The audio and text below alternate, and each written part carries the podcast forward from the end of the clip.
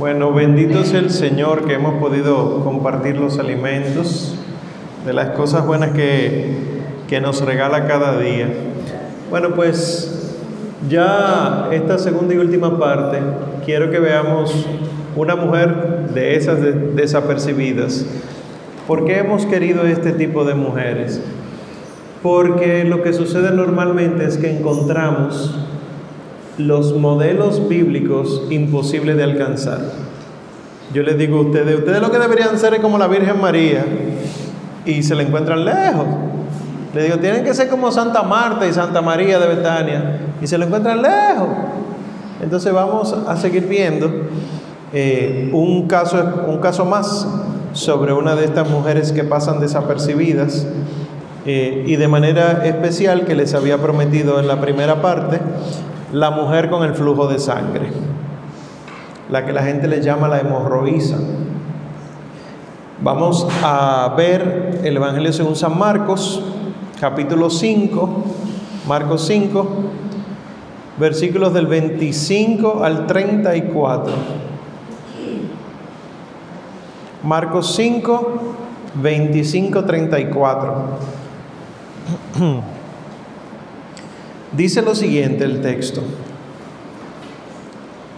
Entonces, una mujer que padecía de flujo de sangre desde hacía 12 años y que había sufrido mucho con muchos médicos y había gastado todos sus bienes sin provecho alguno, antes bien yendo a peor, habiendo oído lo que se decía de Jesús, se acercó por detrás entre la gente y tocó su manto, pues decía, si logro tocar, aunque sea sus vestidos, me salvaré. Inmediatamente se le secó la fuente de sangre y sintió en su cuerpo que quedaba sana del mal. Al instante Jesús, dándose cuenta de la fuerza que había salido de él, se volvió entre la gente y decía, ¿quién me ha tocado los vestidos? Sus, sus discípulos le contestaron, Estás viendo que la gente te oprime y preguntas quién me ha tocado. Pero él miraba a su alrededor para descubrir a la que lo había hecho. Entonces la mujer, viendo lo que le había sucedido, se acercó atemorizada y temblorosa, se postró ante él y le contó toda la verdad. Él le dijo, hija, tu fe te ha salvado, vete en paz y queda curada de tu enfermedad. Este pasaje lo hemos escuchado muchas veces, sin embargo esta vez es del Evangelio según San Marcos. Podemos encontrarlo también en Mateo y en Lucas con algunas modificaciones. Y lo que quiero que veamos es quién es esta. Primero, tampoco tiene nombre, como la suegra de Pedro. Es alguien que supuestamente no es tan importante, nada importante que aparece en los tres evangelios, Mateo, Marcos y Lucas. Y ni siquiera esta tiene título. No es madre de nadie, suegra de nadie, no. Una mujer enferma, que puede ser el caso de alguna de ustedes. Esta mujer enferma llama la atención que el Señor se le encuentra de camino a otro lado. Se supone que el Señor se encuentra con Jairo, el jefe de la sinagoga en Galilea, y Jairo le dice, mi hija está enferma, ven. Y de camino hacia allá aparece esta mujer. Esto es interesante, porque el Señor no iba a sanar a la mujer, iba a sanar a otra persona. Y la mujer entonces, con la fe que ha desarrollado, se acerca y me imagino lo que pasaba alrededor. ¿Por qué? ¿Qué era Jairo? ¿A qué se dedicaba Jairo, el que pidió que fuera a curar a su niña? Jefe de la sinagoga. ¿Qué era la sinagoga? Donde se estudiaba la palabra de los judíos, la Torá. El jefe de la sinagoga tenía que ser alguien que cuidaba mucho la ley. Y una de las cosas que dice la ley es que la mujer que menstrua es impura. Caminando el Señor con Jairo, aparece la mujer que lo toca. Imagínense lo que pudo haber pensado Jairo. en la vida de ustedes puede pasar eso. Que se supone que hay ciertas normas, que tú no te puedes estar mezclando con cualquier tipo de gente, que ten cuidado, etc. Me sucedió a mí una vez, hace poco, en las redes sociales, uno sigue a la gente que uno quiere. Y resulta que una de las personas que yo sigo en, en las redes es un artista urbano y automáticamente le di me gusta a una foto, me escribe alguien, hermano, ¿y usted dándole me gusta a esa foto? Usted como que no debería, y yo sí es verdad, yo no debería, por el tema del ejemplo, pero yo le di catequesis a él. Miren cómo cambia la cosa. Yo le di catequesis, yo tengo que darle seguimiento a ver si la catequesis está dando fruto. Y le doy me gusta para que Él vea que yo le estoy dando seguimiento. Se lo digo porque muchas veces ustedes se critican entre ustedes cuando descubren a otra haciendo lo que no debe, sin primero preguntarle por qué hizo eso.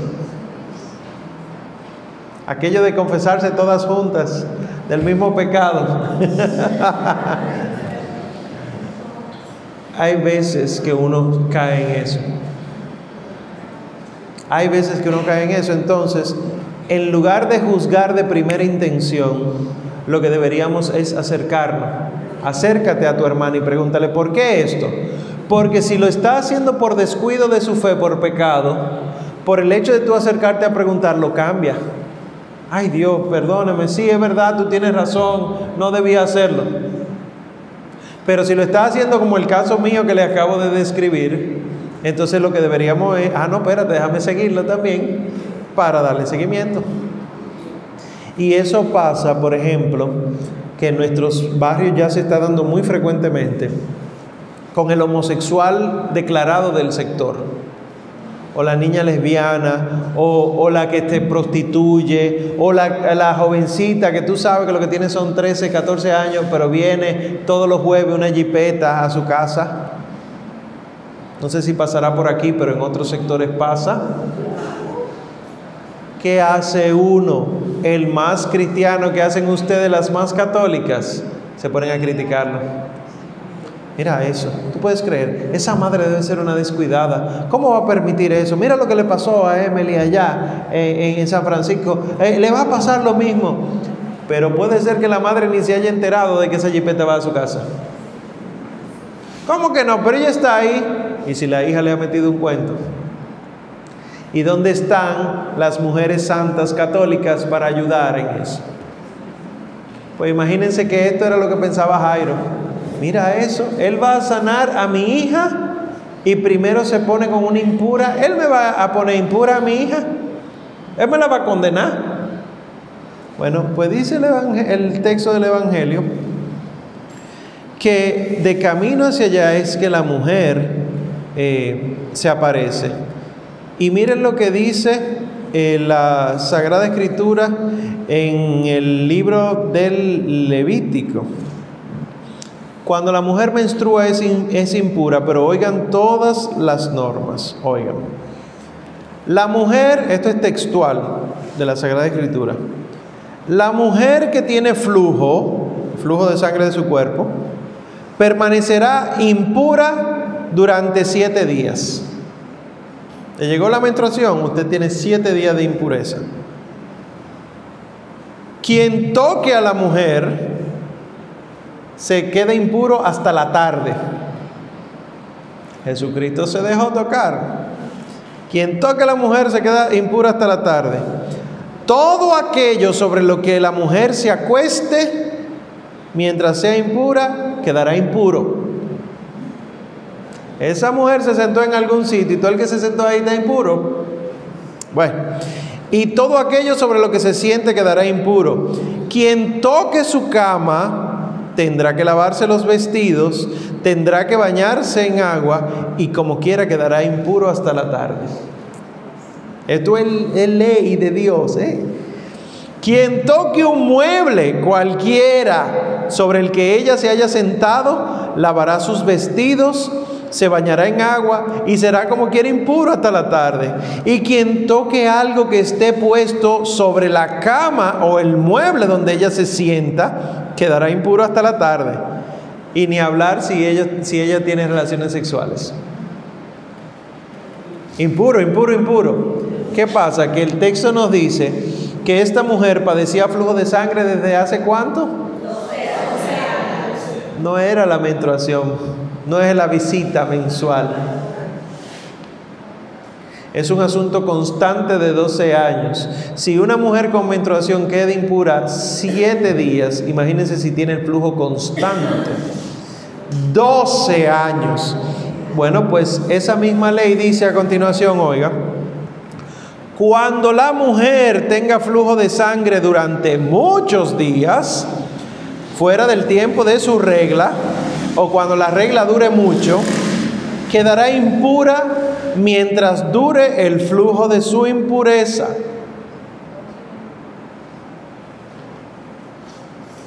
Toda cama donde ella se acueste mientras dure el flujo será impura.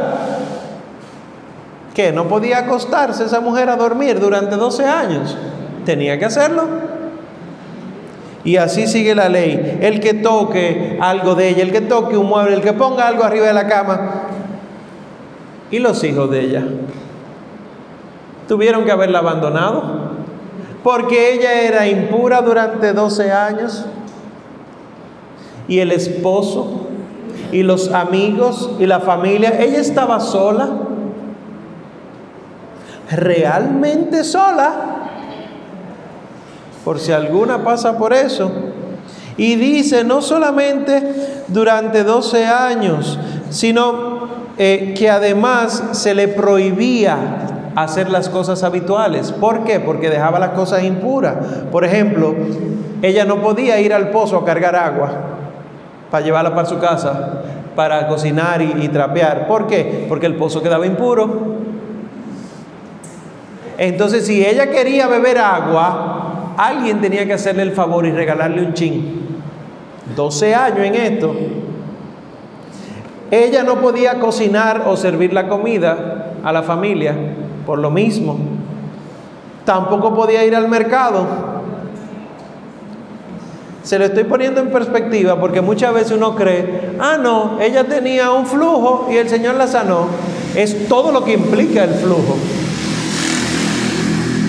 Por ejemplo, me contó una compañera, una colega, del siguiente caso. Ella atiende personas con cáncer. Y en un momento entra una señora al consultorio, se tapa con, una bufanda y, la, y le dice, ay doctora, discúlpeme. Y la doctora dice, ¿cómo que la disculpe? Será buenas tardes. No, discúlpeme. ¿Y por qué usted pide disculpa? Por el mal olor que tengo. Ella tiene, tenía cáncer de mama, tan avanzado, tan avanzado que ya tenía piel muerta y la piel muerta hiede. Y no había encontrado nadie que se condoliera. No había encontrado absolutamente nadie, esto caso real, que le enseñara a cuidarse. Probablemente hasta la misma familia se le iba del lado. ¿Por qué lo sabemos? Porque ella llegó con el olor al consultorio. Cuando ustedes van a los consultorios médicos, ¿cómo ustedes se ponen? Ustedes mismas les enseñan a sus hijos, se lo digo porque mi mamá me lo enseñó, no salga con ropa interior con hoyo. Tú no sabes lo que te puede pasar, te llevan al médico, qué vergüenza, Omar. Eso es ustedes que lo enseñan. Entonces, ¿cómo van ustedes a visitar a sus médicos? Ustedes van hasta olorosas. Es como si fuera una cita. Es una cita médica, pero yo decía como una cita con un novio. Y esta señora no se puso así porque no ha tenido a nadie. Nosotros tenemos hemorroísas entre nosotros. Ustedes probablemente conocen a alguien o son esa persona que tiene mal olor en la boca. Halitosis se llama. Y puede ser o por sinusitis o por problemas estomacales. Y tú lo que automáticamente dice esa persona es, no se cepilla la boca. Y no es problema de cepillado. ¿Qué necesita alguien con halitosis para resolver su problema de mal olor? Llevarlo a un otorrino para que le dé antibiótico para la sinusitis y se le quita automáticamente. ¿Qué le falta a esa persona? No es dinero lo que le falta. Es una hermana que la acompañe que le diga en qué te puedo ayudar. Y no salirle huyendo. Pues miren, ustedes que creían que ustedes son las hemorroísas, las hemorroísas son las que te quedan al lado. Y tú eres Jairo. Esto es porque ahora que empezamos el adviento, una actitud correctísima para el, adviento es empezar a cambiar las cosas en nuestra vida. Ofrecerte un chin más a ayudar a otro. Entre ustedes, ayudarse. Porque hay cosas que son solo de mujeres que solo las mujeres las entenderán. Yo recibí un caso una vez, una señora mayor que resulta que tenía una infección vaginal y eh, alguien le dijo a ella que la sábila la curaba. Porque la sábila tiene propiedades antibióticas. Pues la señora lo que cogió fue un pedazo de la penca de sábila, no el cristal. Yo sé que da risa, pero escuchen porque fue muy doloroso. Un pedacito de la penca y se le introdujo. Y eso se le infectó. Y cuando esa señora llegó a emergencia, una señora probablemente de 70 años, llegó a emergencia, el mal olor que había tenía pus dentro. Nosotros le apretábamos la barriga y salía pus por la vagina. Esa señora lo que necesitaba era alguien que la atendiera. Ella llegó porque un motorista le dio una bola. Porque ni los hijos.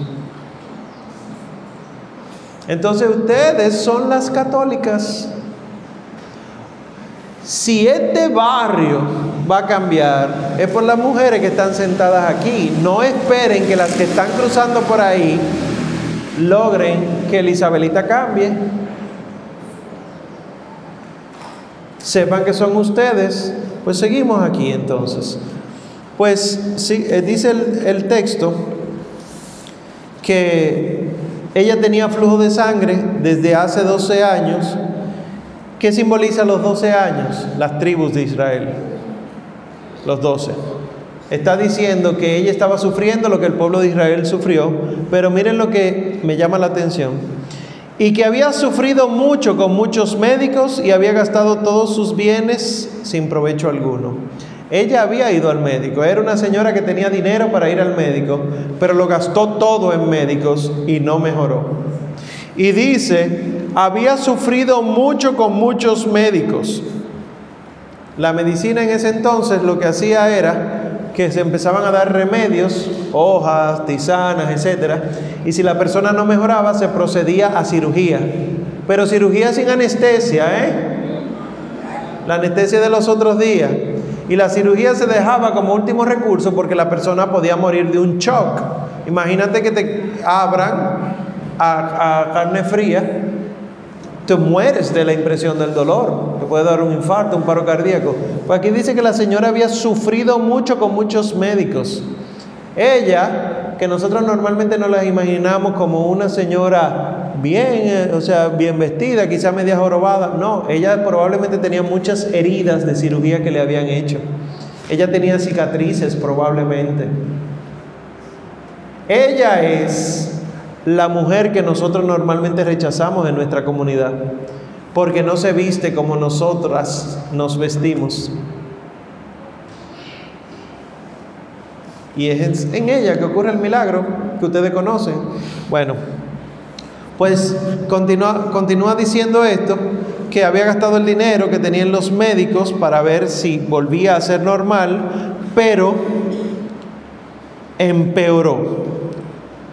Ella no solamente había perdido el dinero, había perdido la salud, sino también que había, se había desesperado.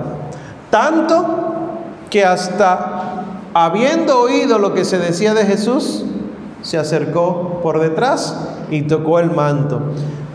¿Qué tiene esto como característica? Para empezar el milagro, ella tuvo que tener esperanza. Ella perdió la esperanza en los médicos y entonces buscó de Jesús. ¿Qué hacemos nosotros? ¿Qué hacen ustedes a veces? Y esto es equivocadísimo. Buscar del Señor en última instancia. Cuando yo no pueda resolver por mi cuenta, cuando yo no pueda conseguir a alguien que me resuelva, vamos a orar. Y entonces tiene el Señor que permitir que tú sufras, sufra, sufra, para que te des cuenta que Él es el único que sana. ¿Cuál debe ser la actitud correcta de ustedes? Buscar al Señor en primera instancia. No en última. Al principio, ora. Hay un problema, ora. Sigue el problema, ora. Se resolvió el problema, ora. Ustedes vienen a misa. Ustedes comulgan a Cristo.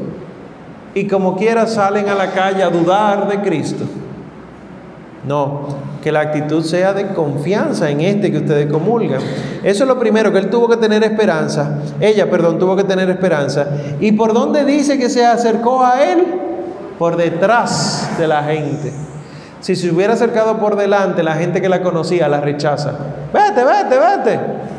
Impura, impura, le hubieran gritado. Pero ella se acercó por detrás, por donde nadie la juzgaba ¿Dónde normalmente se sienta la persona que se siente rechazada? Y somos nosotros que rechazamos a las personas.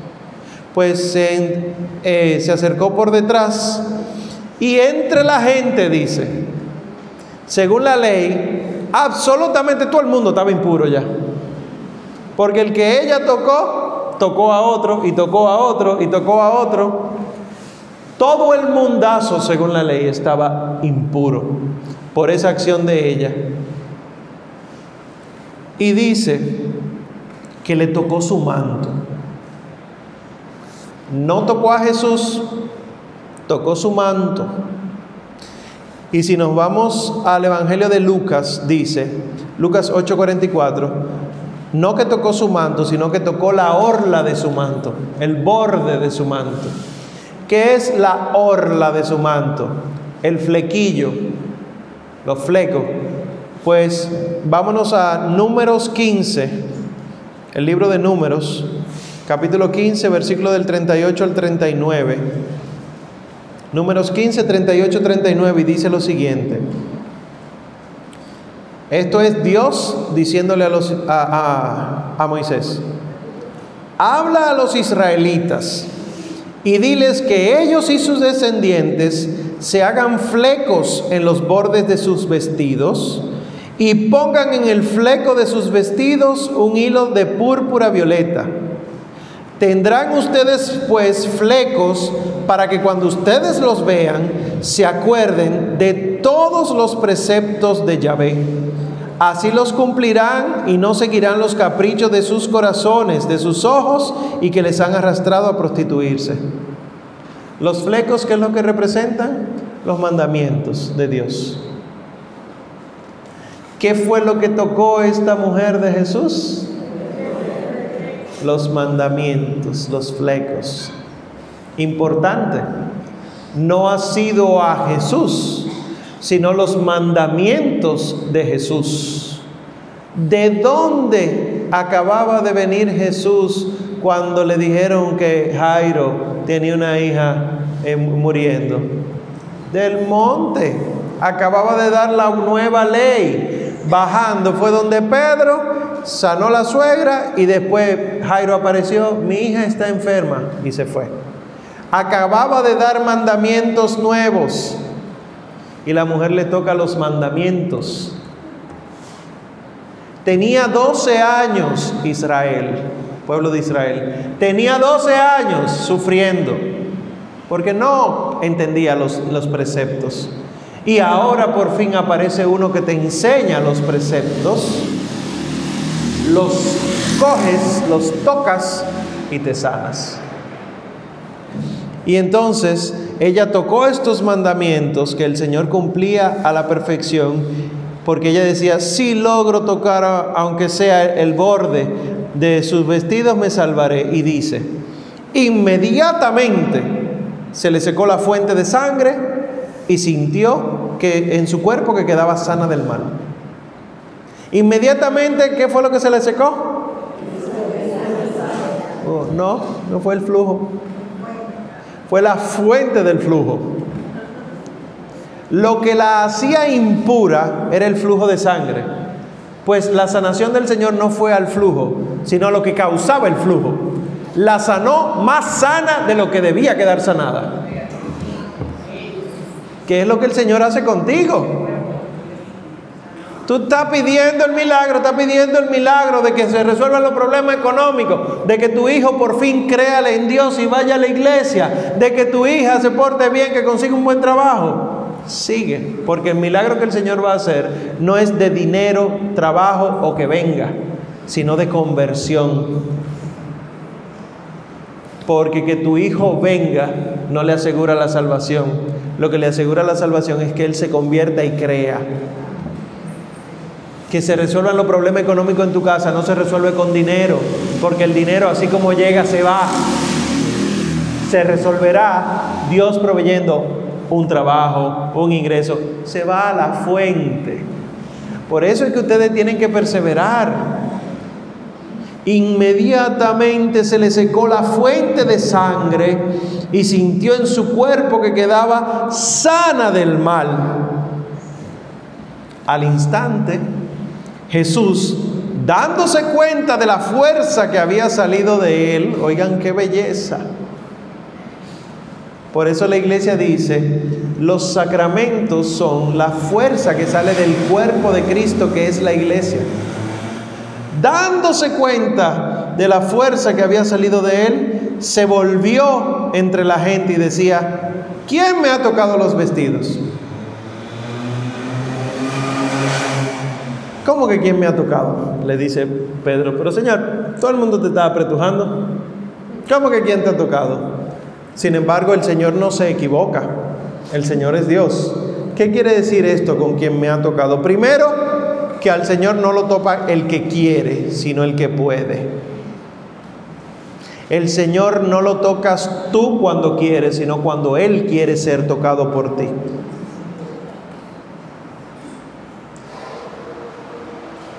Incluso ella lo que tocó fue su vestimenta. Y él dijo, me tocó. Sin embargo, en el Evangelio de Juan, la Magdalena, cuando el Señor resucita, que él le dice, María, y ella dice, Rabón, y eres tú, y se le tira los pies, él se le aleja y dice, no me toques, que todavía no he subido al Padre. Aquí hay otro ejemplo de no tocar al Señor. Pues aquí ella lo tocó. Y también el quien me ha tocado el Señor, no sabía él quién lo había tocado. Claro que sí, él es Dios. ¿Y para qué pregunta quién me ha tocado? Para que se diera cuenta de lo que había ocurrido, cierto, y también para darle oportunidad a la mujer de que fuera cara a cara con él. Porque nosotros a veces queremos recibir los favores de Dios sin Dios. Queremos que Dios me haga favores, pero yo no lo amo. Y tú ves que tú a veces, o alguien que tú conoces, viene a misa cuando está en necesidad. Y después que recibe, no vuelve jamás en la vida.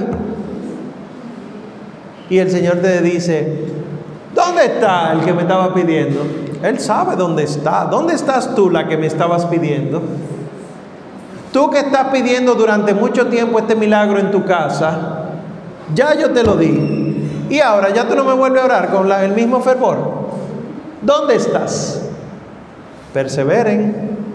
Dice el Señor Jesucristo, el que persevere hasta el final se salvará. Entonces el Señor le da la, la oportunidad de que ella se encuentre con Él de frente.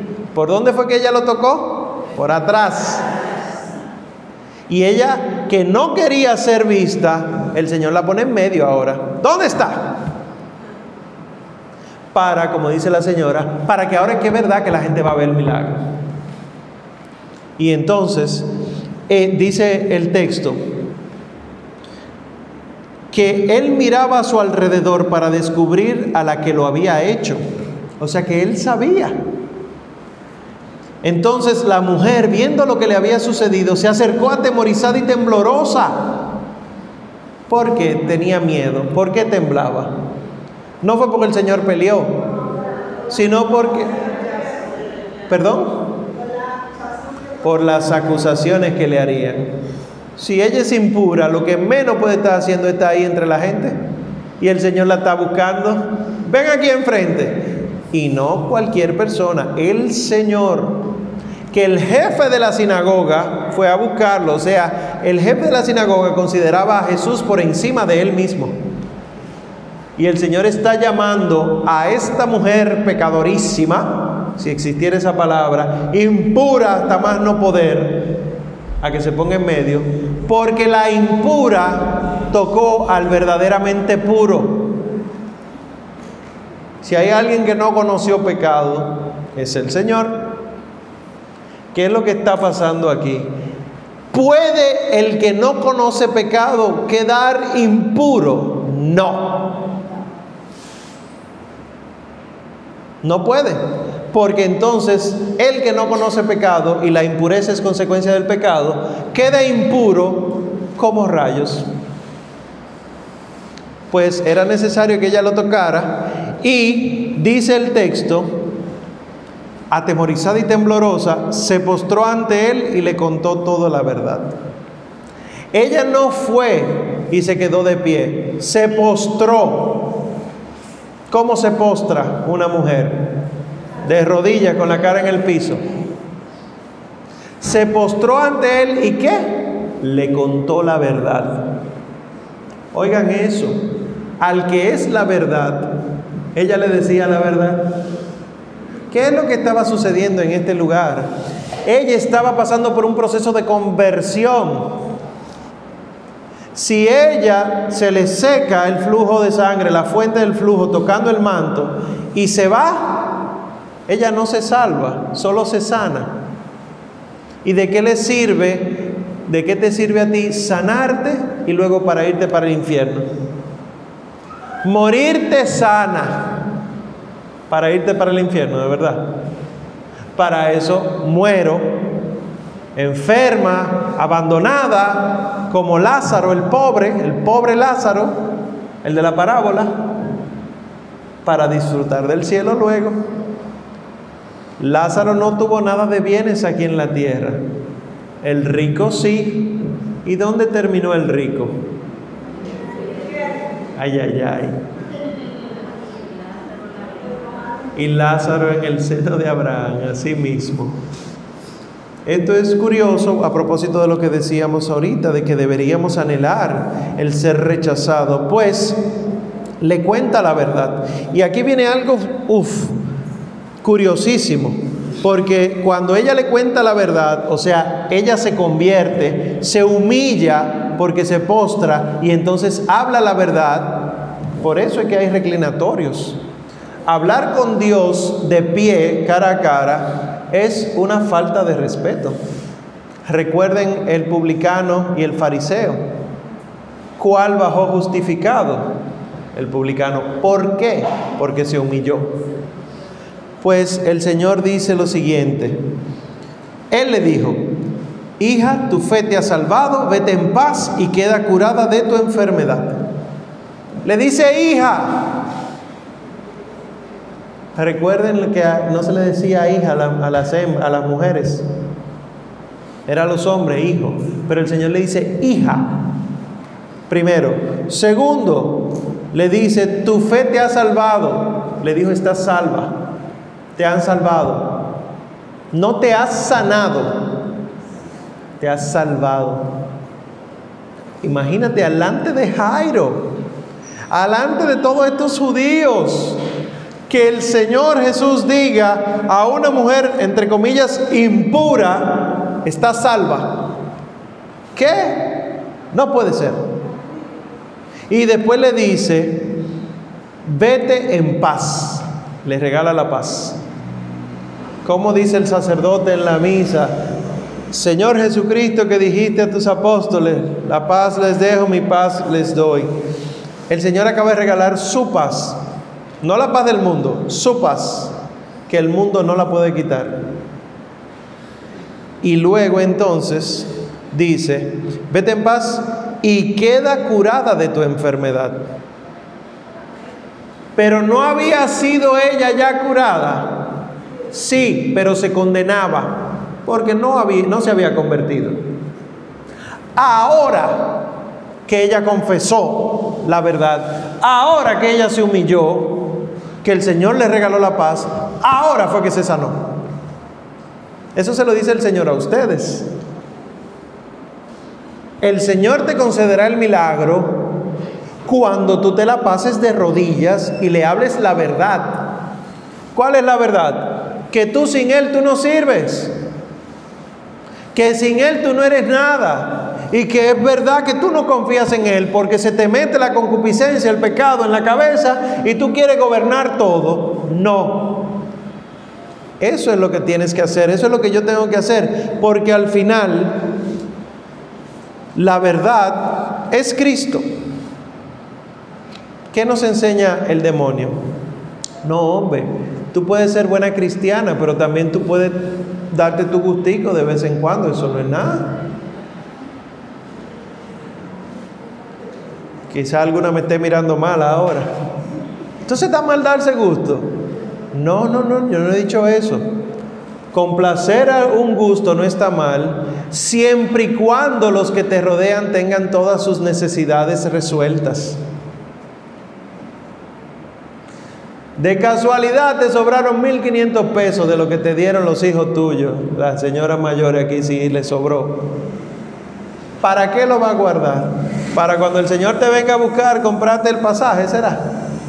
Porque el único pasaje que eso compra, que el dinero compra, es para el infierno. Y no cuesta 1500 pesos, es barato, baratísimo. Regalado. Hay patrocinadores. sí, yo puedo darme un gusto, no hay problema, pero siempre que yo piense primero en los que me, en los que me rodean. Si ya yo tengo mi vecina, si ya yo tengo un hermano en comunidad, si ya yo tengo un niño que siempre anda descalzo, que les regalé algo ya, y no tiene que ser una mochila carísima, no, algo para su vida. Entonces, con lo que te sobra, date un regalito tú. ¿Qué es lo que pasa? Que el Señor Jesús dice, a los pobres los tendrán siempre entre ustedes. Y a veces soy yo el pobre.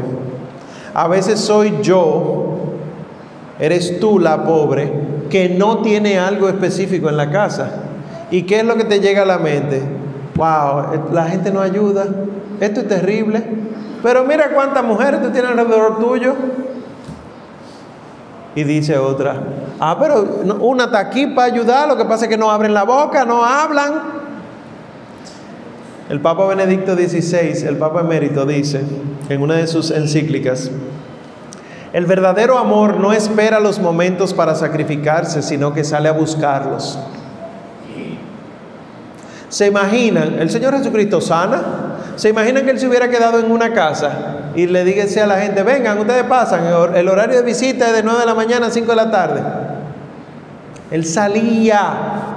Señor, mi hija está muriendo. Ah, tráemela. Pide una ambulancia que yo la resuelvo. Él iba. Él caminaba. Pues lo mismo tú. Ustedes saben quién está pasando por una necesidad específica de entre ustedes mismas.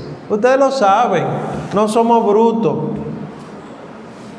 Ahora en Navidad que las que trabajan tienen la posibilidad de un chin chin más de dinero, porque yo sé que la canasta familiar está difícil, yo sé que la situación está difícil, pero tenemos un chin chin más de dinero.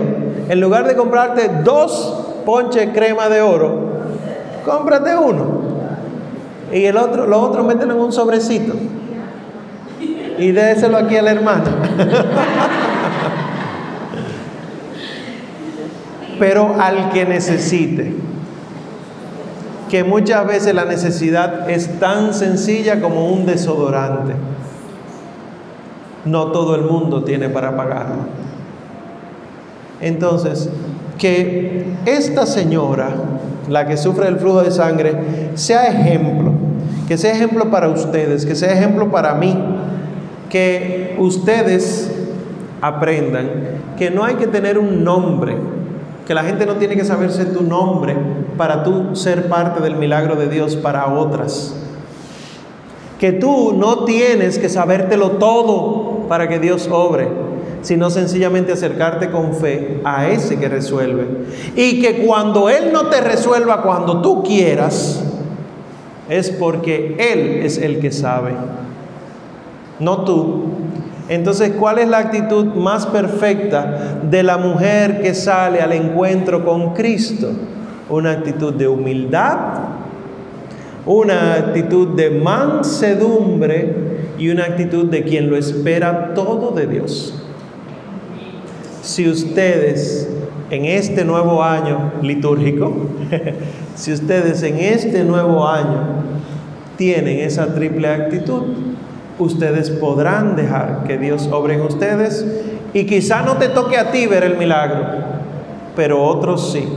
Y concluyo, a propósito de eso, con eh, Bernardita Subirú, Santa Bernadette, la que vio a la Virgen en Lourdes Bernadette sufría de los pulmones también, sufría de asma. Y se le apareció la Virgen en, un lodazal frío. Y la Virgen le dijo, cava, empieza a hacer un hoyo ahí con la mano. Y ella empezó, empezó. Y se embarró de ese lodo. Y la Virgen le dijo, todo el que se acerque a esta agua quedará sano. Y ella dijo, y yo también. No, tú no. La, puerca retorció el rabo ahí. Abrieron los ojos unas cuantas. Oiga, la Virgen buena, santísima, hija predilecta de Dios Padre, le dijo, no, tú no. Porque yo te necesito así, débil. Oye lo que te dice a ti el Señor. Puede ser que tú no seas la que te sanes, puede ser que tú no seas la que obtenga el favor de Dios para tu hijo, para tu hija, para tu familia, pero no dejes de pedirlo para las demás personas.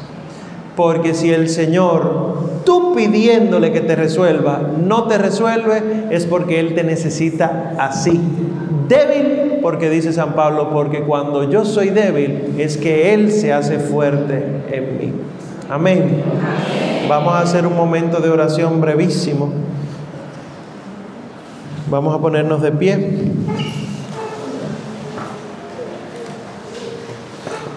Para pedirle al Señor que, que todas estas cosas las guardemos en nuestro corazón Padre de bondad, yo te pido por estas mis hermanas, estas que son hijas, madres, tías, abuelas, quien sea, pero que tú conoces como a nadie, estas que tú creaste según tu corazón y que decidiste desde el momento mismo en que las pensaste en que fueran mujeres. Qué bendición contar, Señor, con las mujeres que tú has creado y de manera especial estas hermanas que han querido compartir esta mañana las cosas tuyas.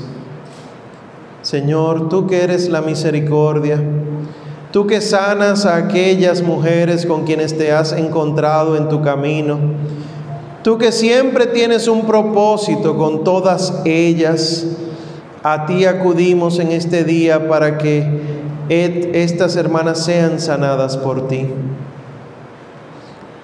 Te pido que no solo las sanes de sus enfermedades físicas, sino sobre todo de la fiebre espiritual como la suegra de Pedro, esa fiebre que les lleva a quedarse en la muerte de la pereza, que a veces se le dificulta asistir a las cosas tuyas de la iglesia y que no les permite ni siquiera atender adecuadamente a, a sus hermanos pero también, Señor bueno, médico de las almas, Te pedimos que las sanes del flujo de sangre que puede tener el corazón que le falta conversión hacia ti.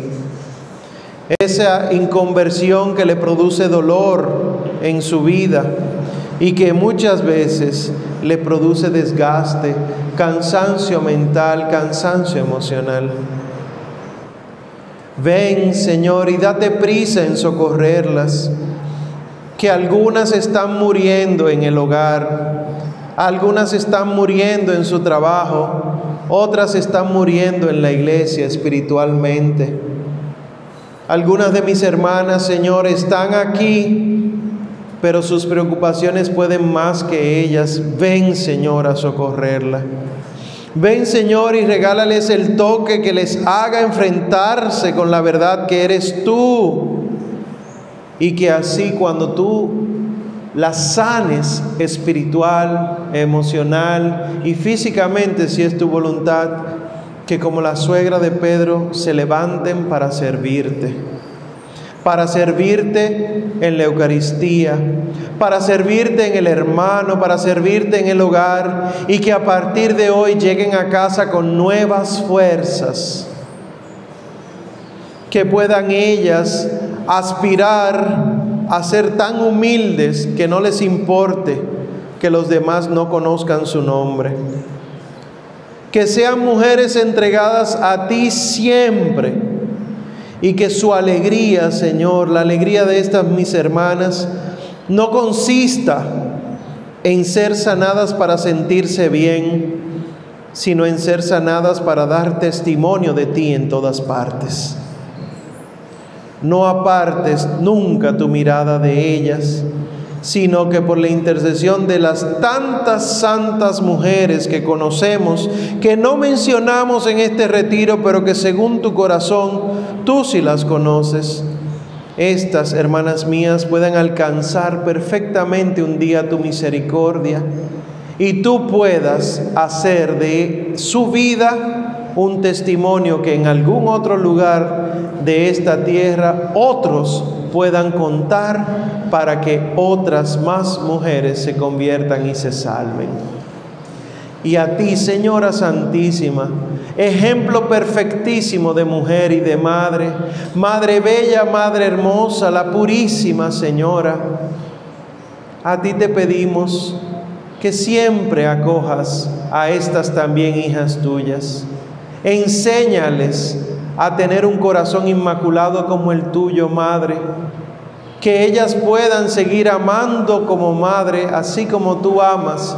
Y que si en el momento de la renuncia, como tú, madre, en la cruz con tu hijo, tienen que adoptar otros hijos espirituales que lo hagan que este mundo necesita siempre amor, pero amor perfecto del Padre Dios que ama como madre.